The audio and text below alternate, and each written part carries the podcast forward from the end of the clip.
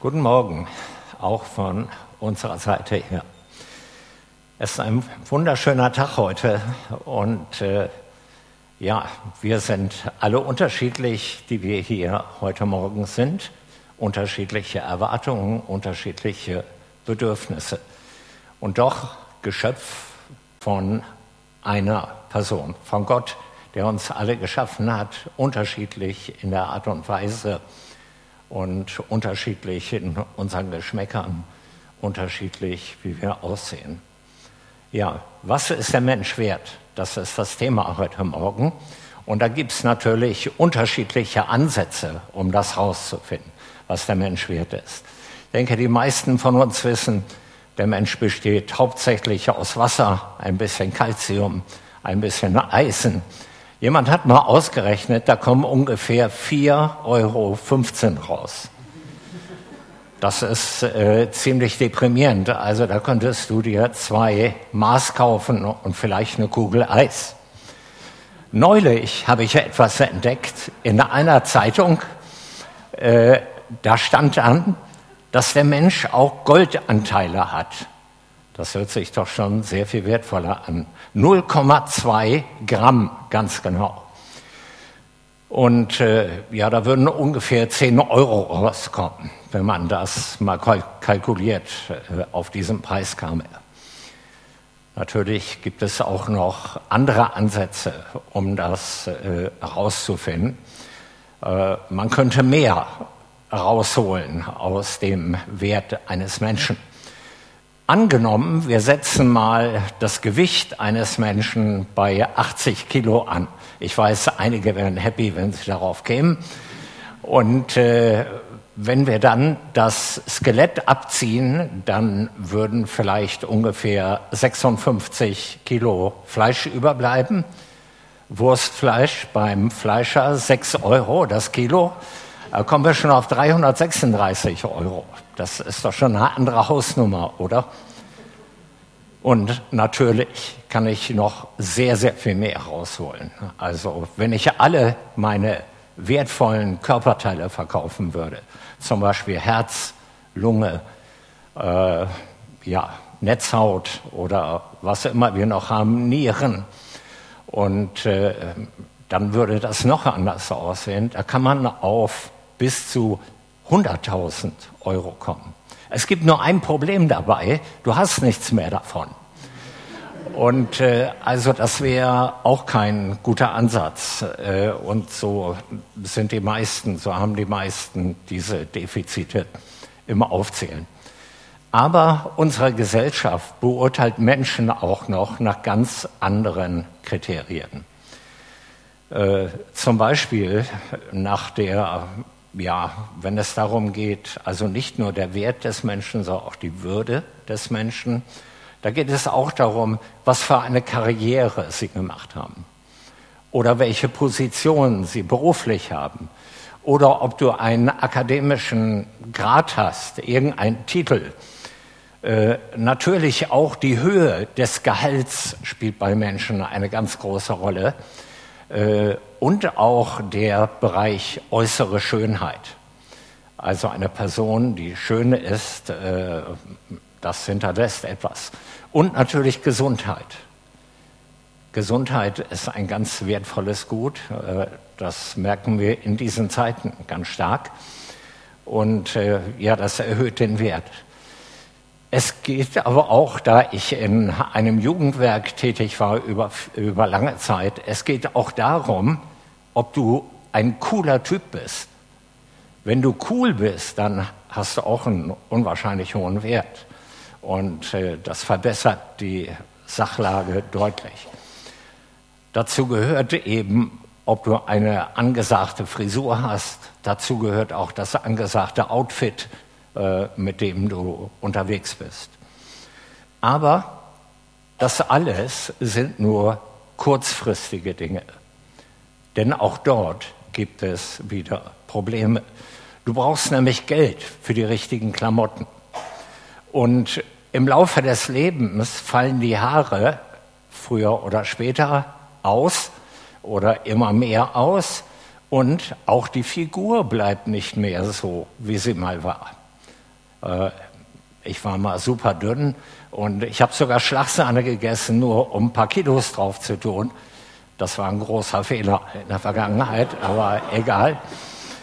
Und äh, ja, die, die Haut des Menschen, das ist auch ein Punkt, der sich verändert im Laufe der Zeit, ob du das möchtest oder nicht. Aber für kurze Zeit ist so eine Person anerkannt. Es gibt noch andere Kriterien, wie man den Wert eines Menschen beurteilt. Und das hat zum Beispiel auch zu tun mit Weltanschauungsfragen oder mit Fragen nach Rasse oder Kastenzugehörigkeit in manchen Ländern. Und äh, ja, ein krasses Beispiel sind die Nazis. Für die Nazis hatte ein Mensch eigentlich gar keinen richtigen Wert, sondern äh, auch ganz besonders, was ein jüdisches Leben betrifft. Für die Nazis hatte ein jüdisches Leben nur einen Wert nach dem Tod der Person. Dann konnten die Körper dazu gebraucht werden, dass man aus ihnen Seife machte, Chemikalien oder teilweise auch für Lampen und andere Dinge, die Haare für Fallschirme. Ja, sogar die Entscheidung, ob eine jüdische Person vergast oder erschossen wurde, hing teilweise von wirtschaftlichen Kriterien ab. Zyklon B war preiswerter als eine Kugel. In den Augen der Nazis hatten Menschen keinen Wert an sich, sondern das menschliche Leben wurde nur dadurch bestimmt, was ein Mensch produzieren konnte. Und viele, die eben nicht verfolgt waren, haben dabei vergessen, dass ihr Leben genauso beurteilt wo, äh, worden wäre. Ja, produzieren konnte sogar noch nach dem Tod eines Menschen. Das war für die Nazis wichtig. Wenn ich wissen will als Christ, was ich wert bin, dann wende ich mich natürlich an die Bibel. Die Bibel ist sozusagen ein Handbuch für Menschen. Und an der Bibel kann ich auch sehen, was ich für einen Wert habe. Viele Menschen überschätzen ihren Wert. Das ist eine Problematik. Äh, Gott spricht durch den Psalm 49 und sagt zum Beispiel ganz nüchtern, auch die Weisen sterben, so wie die Toren und Narren umkommen, sie müssen ihr Gut anderen lassen. Gräber sind ihr Haus immer da, ihre Wohnung für und für.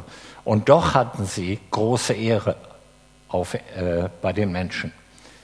Nach dem Tod meiner ersten Frau bin ich öfter mal zum Blumengießen und so weiter auf dem Friedhof.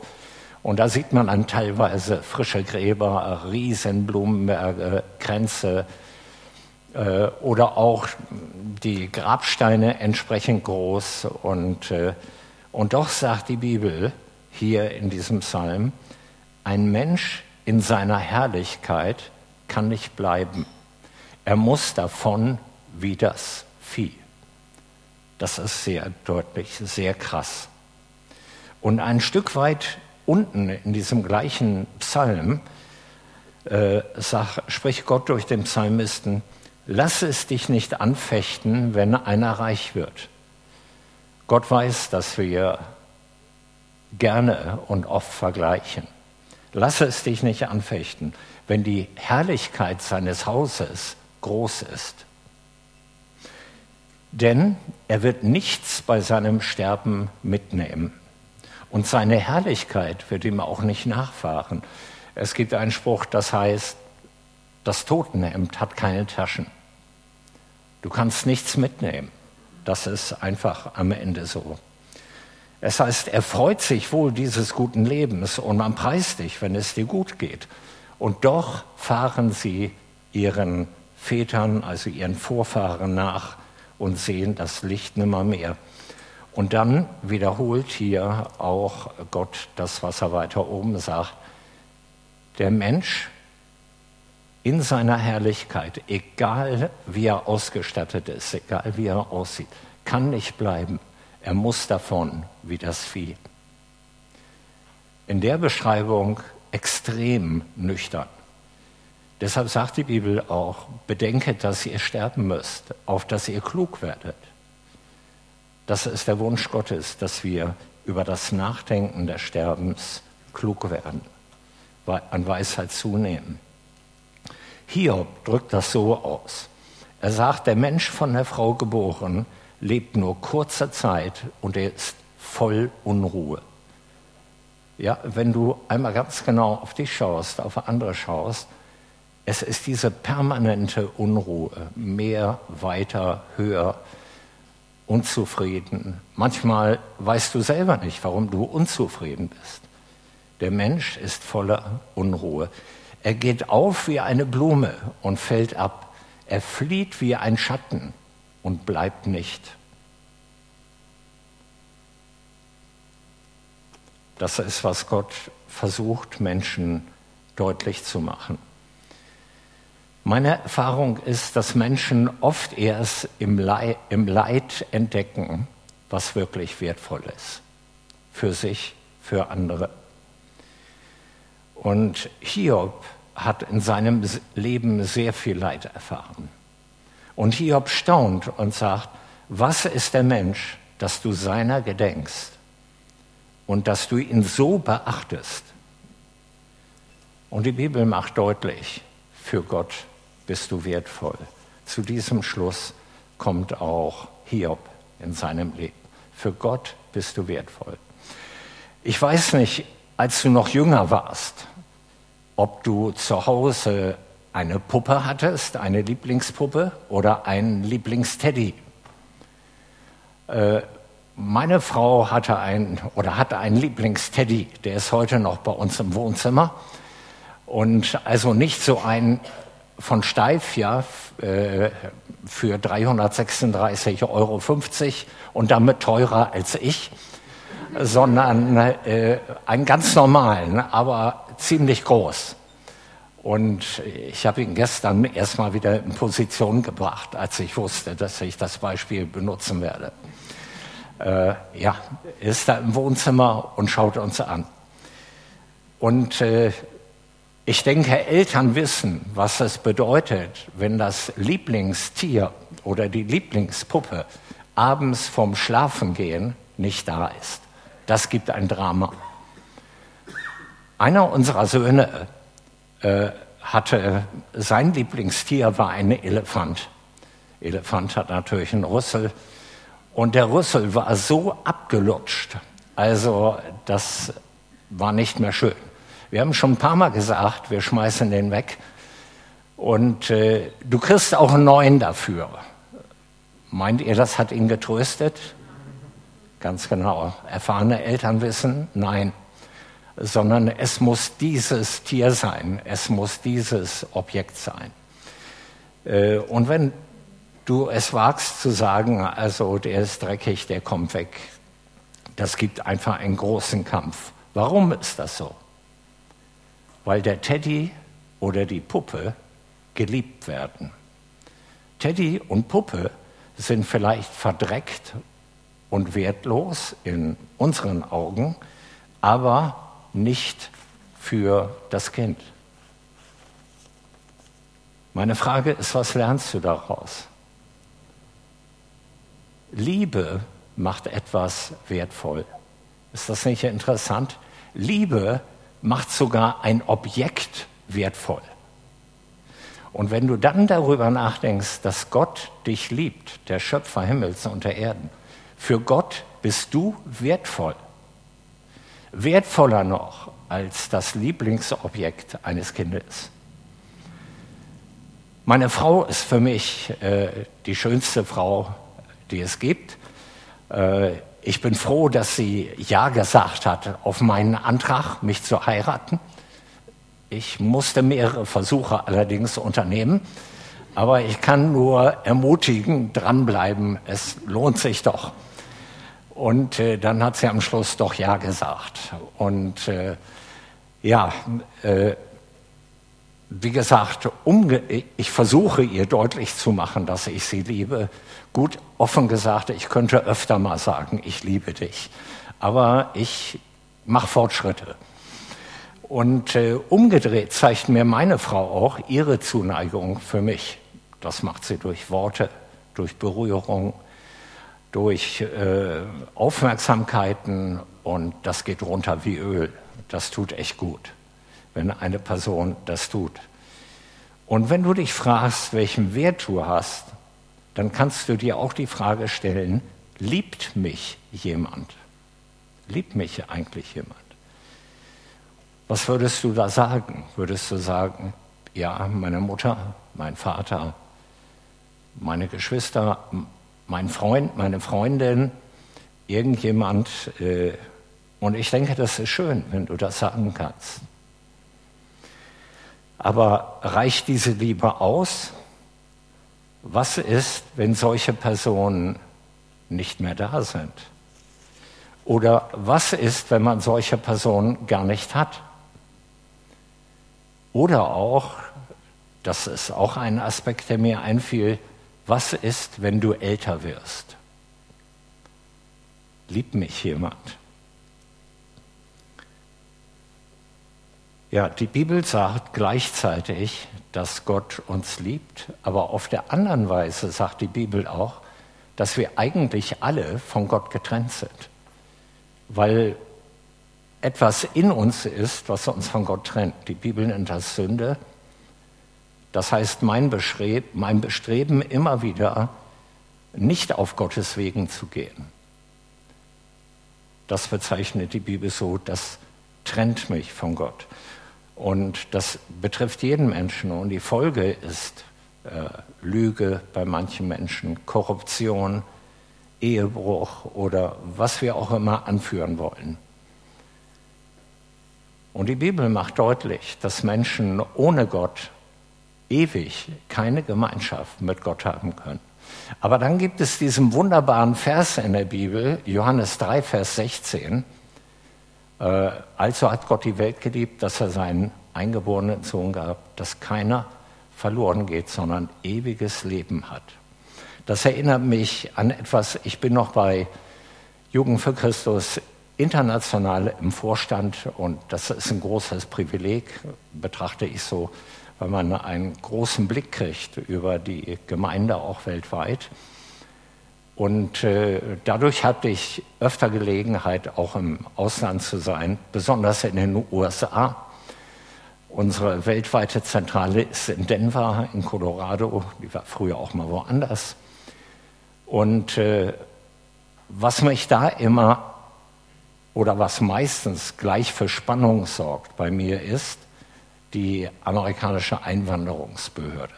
Meistens geht das so, dass man durch Zeitverschiebung irgendwo, wenn unser Körper schon nach Mitternacht ist, ankommt. Und dann ist da eine Riesenschlange und dahinter stehen diese Kabinen, wo die Leute drin sitzen von der Einwanderungsbehörde. Und Oft kommen mehrere Flieger auf einmal an und die Amerikaner, bevor wir das hatten, hatten dann immer dieses System mit dem äh, schlangenförmig sich vorwärts bewegen. Das ist besonders schön, wenn es lange dauert und der Kreislauf sowieso schon im Keller ist. Und, aber man hat Zeit genug, sich die Leute da auch anzugucken, ja, in diesen Kabinen. Und da habe ich mir dann innerlich so manchmal gesagt, bei dem oder bei der möchtest du nicht landen macht so einen unsympathischen Eindruck oder so einen sehr strengen Eindruck und wer weiß, die stellen auch alle möglichen Fragen. Äh, und so ging das dann immer weiter. Ich hatte auch im Kopf, bei dem, da möchte ich nicht landen. Und ich kam so am Anfang dieser äh, Schlange an und äh, dann ja, wird man meistens zugewiesen irgendwo hin. Und ich wurde prompt zu dieser Person geschickt.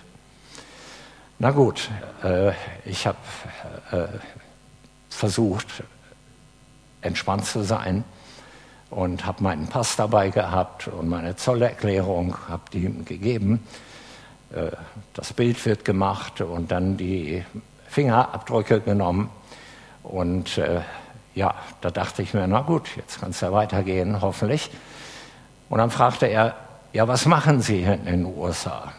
Ich sage, ja, ich bin hier zu einer Vorstandssitzung. Wie lange sind Sie denn hier? Habe ich ihm gesagt. Und äh, ja, was ist denn das für eine Vorstandssitzung? Äh, Habe ich ihm erklärt, eine christliche Organisation, die weltweit in über 100 Ländern arbeitet. Und deshalb bin ich hier, weil die Zentrale zurzeit in Denver ist. Mhm. Ja, arbeiten Sie auch in dieser Zeit? Das ist ein Schlüsselwort. Das darf niemals mit Ja beantwortet werden, sonst kann man sich gleich nach dem Rückflug umgucken. Äh, ich sage, nein, nein, nein, ist nur die Vorstandssitzung. Dann kam erstmal eine ganze Zeit gar nichts. Und er blätterte in meinem Pass rum, da waren so einige Visa drin. Und dann kam wie aus der Pistole geschossen, was steht in Johannes 3, Vers 16? Ich meine, ich habe Theologie studiert, ich sollte das wissen, was in Johannes 3, Vers 16 steht. Ich war aber so perplex. Äh, ich wusste nicht mehr, was in Johannes 3, Vers 16 steht. Und äh, ja, er guckte mich an und wartete auf die Antwort. Und ich habe mich dann innerlich ein bisschen entspannt und habe ihm das dann zitiert, was in Johannes 3, Vers 16 steht. Dann kam noch eine kleine Pause und dann sagte er, Welcome in the USA, Brother. Willkommen in den USA, Bruder. Ja, so kann man sich täuschen an Menschen und deshalb meine Empfehlung, seid immer bereit, Johannes 3, Vers 16 zu zitieren, wenn ihr schon nichts anderes wisst. So sehr hat Gott die Welt geliebt, dass er seinen einzigen Sohn gab das ist bewegend, das ist einfach gewaltig. Warum tat Gott das? Weil er die Menschen liebt, weil Menschen für ihn wertvoll sind. Deshalb tat Gott das. Ich bin wertvoll für Gott, du bist wertvoll für Gott. Und auch, damit wir wieder zu Gott zurückfinden. Claudia und ich wachen morgens meistens mit den Nachrichten auf. Und äh, ja, mein Kopf arbeitet dann, schon der von Claudia arbeitet noch nicht. Und äh, so versuchen wir so mitzubekommen und da kommt das Wetter am Schluss. Und manchmal fragen wir beide, was hat er oder sie jetzt gesagt, wie soll das Wetter werden? Und äh, ja, und manchmal kommen da so kleine Beiträge. Ich erinnere mich daran, das ging auch wieder um Flüchtlinge. Und dann war die, waren diese Journalisten in einem Kindergarten. Und in dem Kindergarten machten sie so Interviews bei Kindern. Und äh, dann wurde ein kleines Mädchen gefragt, ich denke, sie war ungefähr vier Jahre alt oder so, wenn ich das von der Stimme her beurteilen kann. Und er fragte sie, gibt es bei euch auch Kinder, im, äh, auch Flüchtlinge im Kindergarten? kam erstmal eine ganze Zeit nichts. Dann kam diese kleine Piepstimme, nein, nur Kinder. Und ich fand das irgendwie sehr bezeichnend. Für sie waren alle gleich, nur Kinder. Flüchtlinge oder Kategorien, das zählte für sie nicht. In der Bibel finde ich einen Schlüsselvers auch, der dies wunderbar beleuchtet. Äh, den sagt Gott zu den Gefangenen in Babylon. Das Volk Israel, das Volk Juda waren in Babylon als Bestrafung für ihr Leben. Gott hat sie in die Verbannung geschickt. Und dort in der Verbannung mussten sie hart arbeiten, sie hatten aber auch Gelegenheit, über sich, über ihr Leben nachzudenken. Und Gott spricht durch Propheten zu ihnen immer wieder, um ihnen diese Gelegenheit zu geben, zu den richtigen Schlüssen zu kommen. Und dann sagt Gott mit, durch den Propheten Jeremia, mit ewiger Liebe habe ich dich geliebt. Darum habe ich dir Treue bewahrt. Gott ist treu. Ja, das Volk hat abscheuliche Dinge getan hat Gott herausgefordert, wenn man will. Und trotzdem sagt Gott, ich habe dich je und je geliebt und ich habe dir die Treue bewahrt. Egal, wie dein Leben bis heute aussah. Ich, manche Menschen werden begleitet lange Zeit durch das, was nicht gut war in ihrem Leben. Und ja, daraus sollen wir lernen. Aber wenn du aufrichtig bist, hat es nichts mit der Liebe Gottes zu tun. Gott liebt dich trotz deiner Vergangenheit. Gott liebt dich heute Morgen. Gott liebt dich trotz deines Lebens. Gott verurteilt die Fehler und bringt sie auch in Erinnerung, aber seine Liebe uns gegenüber hört nicht auf.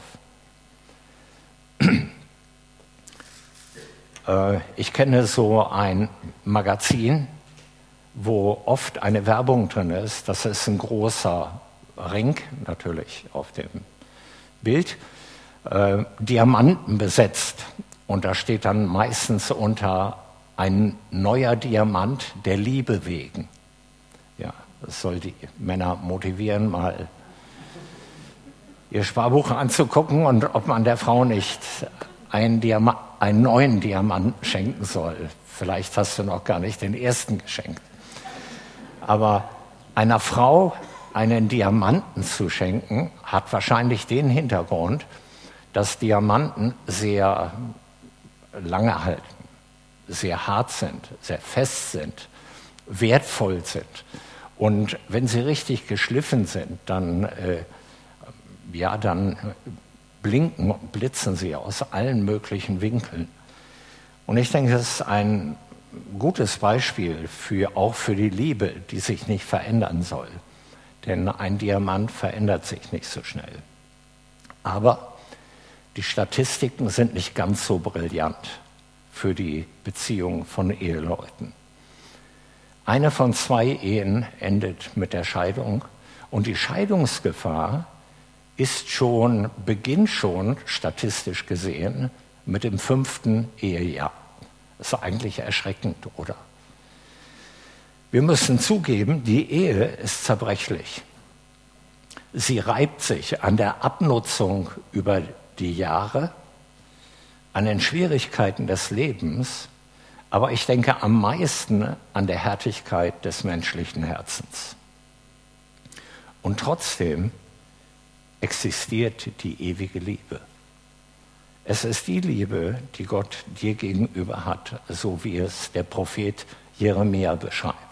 Ich habe dich je und je geliebt und habe dich zu mir gezogen aus lauter Güte, wie es in manchen Übersetzungen steht. Die Liebe Gottes ist ewig, weil Gott in seinem ganzen Wesen Liebe ist. Und, das wissen wir aus der Bibel, Gott ist ewig. Und deshalb gibt es eine ewige Liebe, das ist die Liebe bei Gott. Sie ist verlässlich. Er gibt dir seine Liebe, obwohl du sie nicht verdienst. Und was Gott darunter verstand wird am deutlichsten, als sein Sohn freiwillig einen furchtbaren Tod starb, daran erinnern wir uns heute Morgen wieder am Kreuz von Golgatha, aus Liebe für dich und für mich. Und das bringt Paulus dazu, im Römer 8 das so zu beschreiben.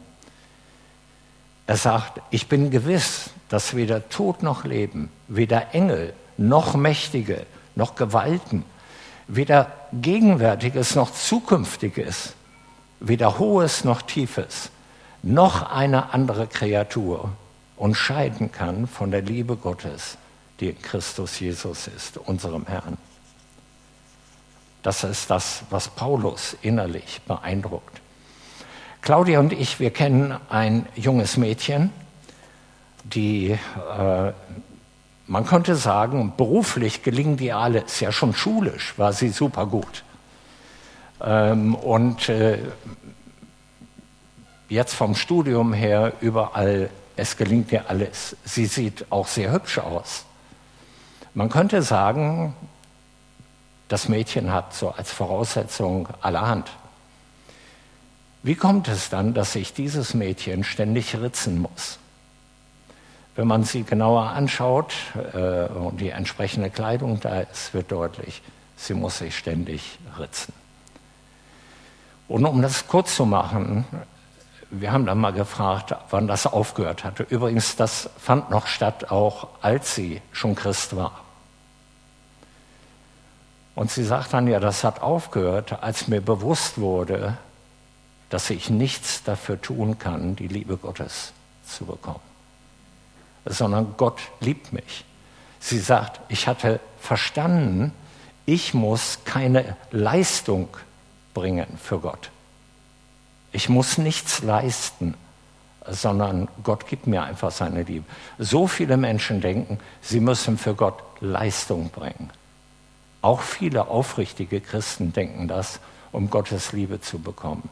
Wer so denkt, der steht am Anfang eines großen Kreislaufs, der sich immer, wie das so ist, im Kreis dreht und wird keine Antworten finden.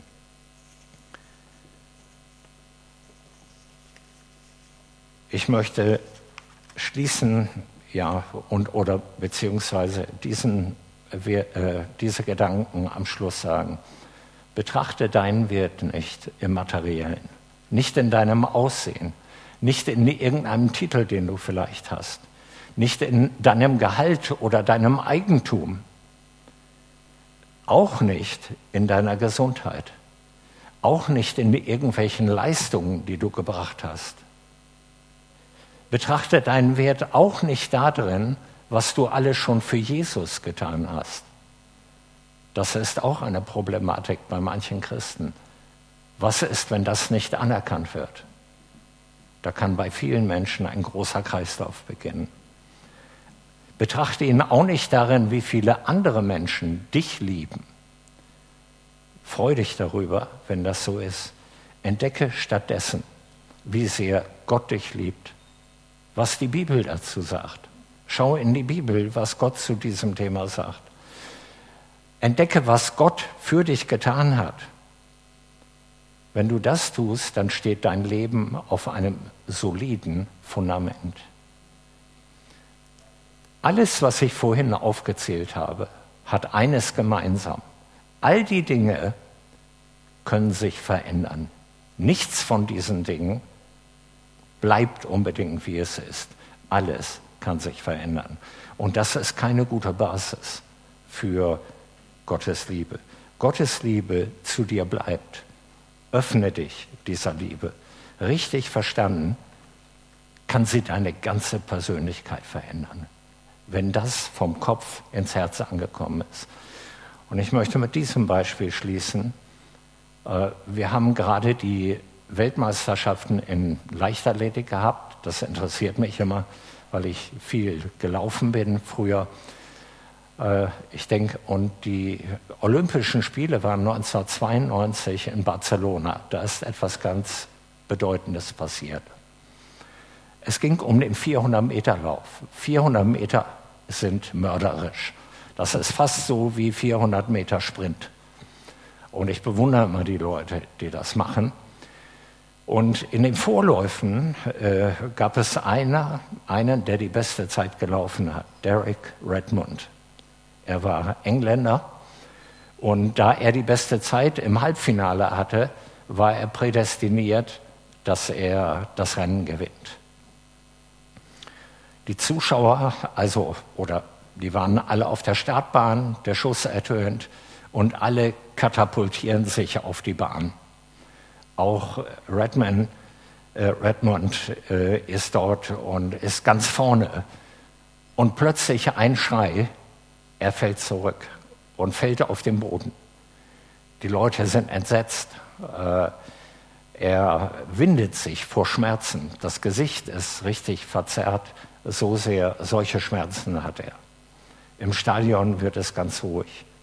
Und nach einiger Zeit versucht er aufzustehen. Das gelingt ihm auch.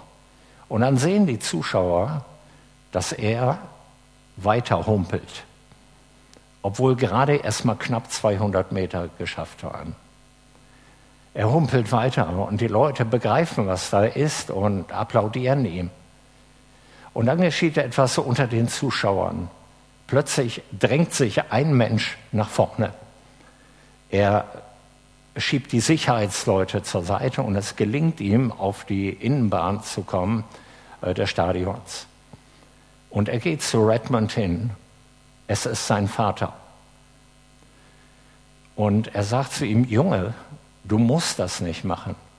Aber wenn du das willst, wenn du weiter laufen oder humpeln willst, ich helfe dir, ich unterstütze dich.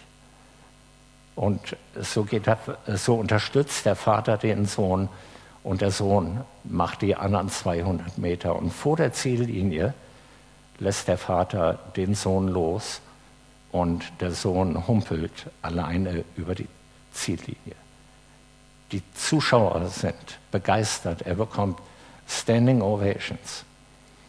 Und ich denke, das ist ein Bild dafür, dass Gottes Liebe jederzeit für dich zur Verfügung steht. Vielleicht kennst du Jesus noch gar nicht. Dann wäre das heute Morgen eine Gelegenheit, ihn kennenzulernen. Vielleicht hast du manche Lasten in deinem Leben und brauchst so eine starke Schulter, wie Redmond sie bekommen hat an diesem Tag. Dann kannst du dich an Jesus wenden und Jesus in seiner Liebe wird dir helfen. Er ist nur einfach ein Gebet entfernt von dir.